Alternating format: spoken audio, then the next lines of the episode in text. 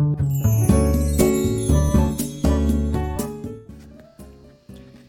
い、おはようございます。愛知県岡崎市のオーラムという一人サロンで美容師をしてます。カナダと申します。このチャンネルは美容師歴25年以上の僕が一人サロンの経営のことや大人の経営の、え、大人の髪のことや美容のことを、え、毎朝7時に配信をしているチャンネルです。はい、えー、今日はですね夏祭りの協賛金あなたなら払いますか？払わないですか？っていうまあそんな内容のお話をしようと思います。あの先日まあ、僕の美容室にですねあの、まあ、ある方が入ってきて、まあ、60代ぐらい60代から70代ぐらいまでの、男性が急に入ってきたんですね。で、まあ、こんなことを言ってきたんですよ。あのその方が、まあ、あのこの地域の総代をやっておりますまると言いますがあのこの地域の商この地域で商売をされてる方にご負担にならない金額で今度開催される夏祭りの協賛金をお願いしに回っております。お気持ちだけでもどうでしょうか。という感じであの言われたんですね。あのまあそうなんで、僕の、まあ、お店があるお店自宅ではなくてお店がある地域のあの夏祭り、まあ、コロナがし,、ね、しばらく続いてたので今まで最近ここ3年ぐらいなかったらしいんだけど、まあ、久々にコロナもちょっと落ち着いたということで今年は開催するというので開催するので、まあ、その協賛金を今集めてますっていう、まあ、そんな要は要件だったんですよ。ねえー、これどうですか？皆さん払いますか？これ。断りますか？で僕はですね今回これはお断りしたんですよ。払わなかったんですね。で理由が一応あって僕にも。理由3つあるんですよ。ちょっと順番にあの理由を説明しようと思うんですが、えー、1つ目の理由が見返りがわからないっていうっていうことですね。協賛金って要はスポンサーですよね要は。スポンサーなんですよ。でスポンサーって通常スポンサー料を支払ったら何かあるわけじゃないですか。見返りというか何、まあ、広告であったり紹介であったり。でその説明が全くなかったっていうことなんですね、うん、スポンサー料スポンサーの見返りっていうかまあその対、えーと、スポンサーになったら何があるかっていうことが全く説明なかった。でまあ何もないんだったらないで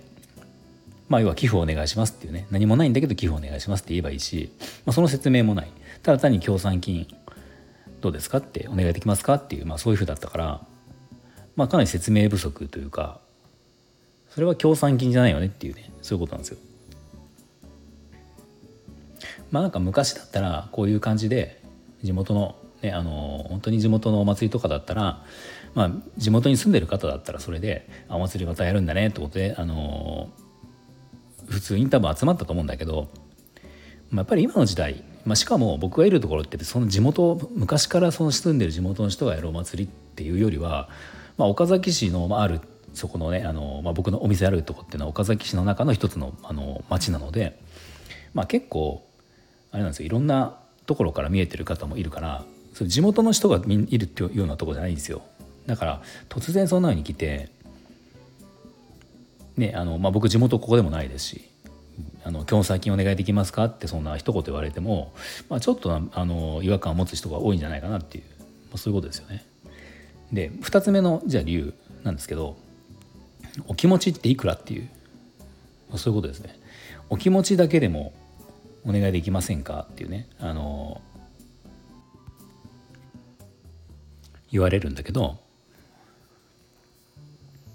お気持ちって言われてもねあの分かんないですよ正直、まあ、だったら金額を決めてもらった方がいいですよね。あのとかねあのそのスポンサー協賛金なんだから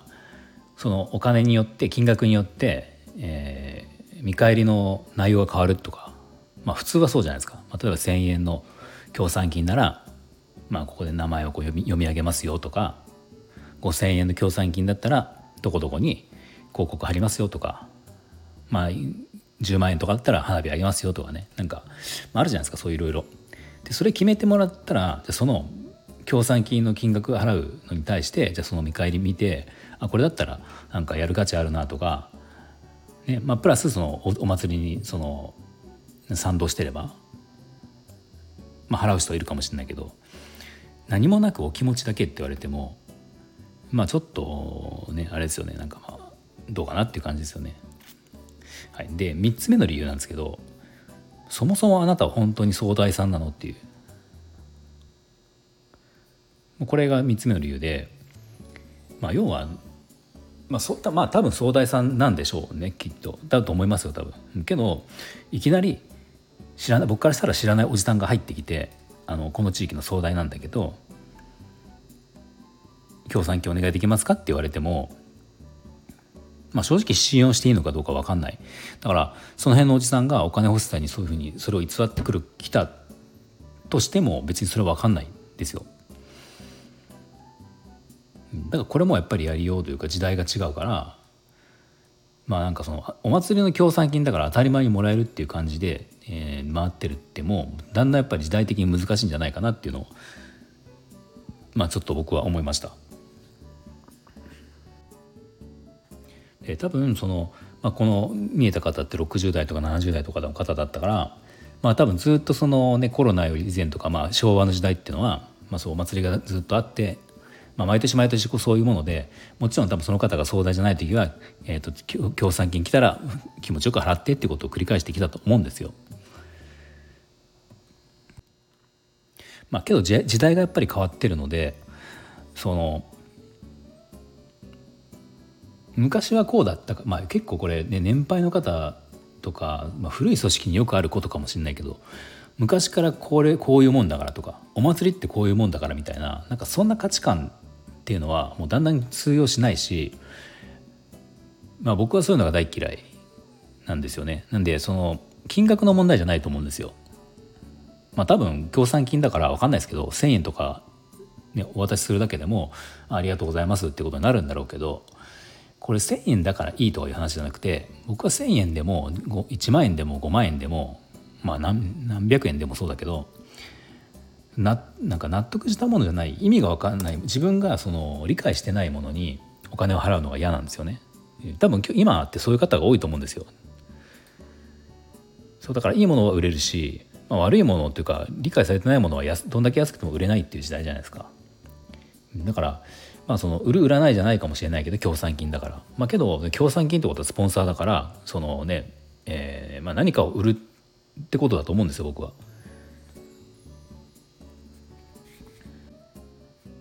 そう何かを売るってことはその価値か価値を何も説明せずに売れるわけがないってことですよね。そのおじさんがすごいじゃあ僕は親しい人とかいつもお世話になってる方だったら別ですけどねその方が来てこういうことがあるからちょっと協力してくれないって言ったらあいつもお世話になってるからあじゃあぜひ協力してくれっていうこともあるかもしれないけど、まあ、そうじゃないわけだからそれはなんか僕はないのかなと思います。まあ、でもどうなんですよね僕そのお店やってて結構そのそうやってきたら払う人が多いのか、まあ、僕みたいに考える人が多いのか、まあ、もしくは僕みたいに考えるけど断れないっていうパターンが多いのかなんかその辺もちょっと知りたいなと思うんで、まあ、もし何か多分この時期多いと思うんですよね協賛金集金の集金って。うん、なんでまたその経験あればちょっとコメントとかいただけると面白いかなと嬉しいと思います。はい、では今日も最後まで聞いていただきありがとうございました。もし何か参考にな少しでもなりましたらいいねボタンフォローをぜひお願いします。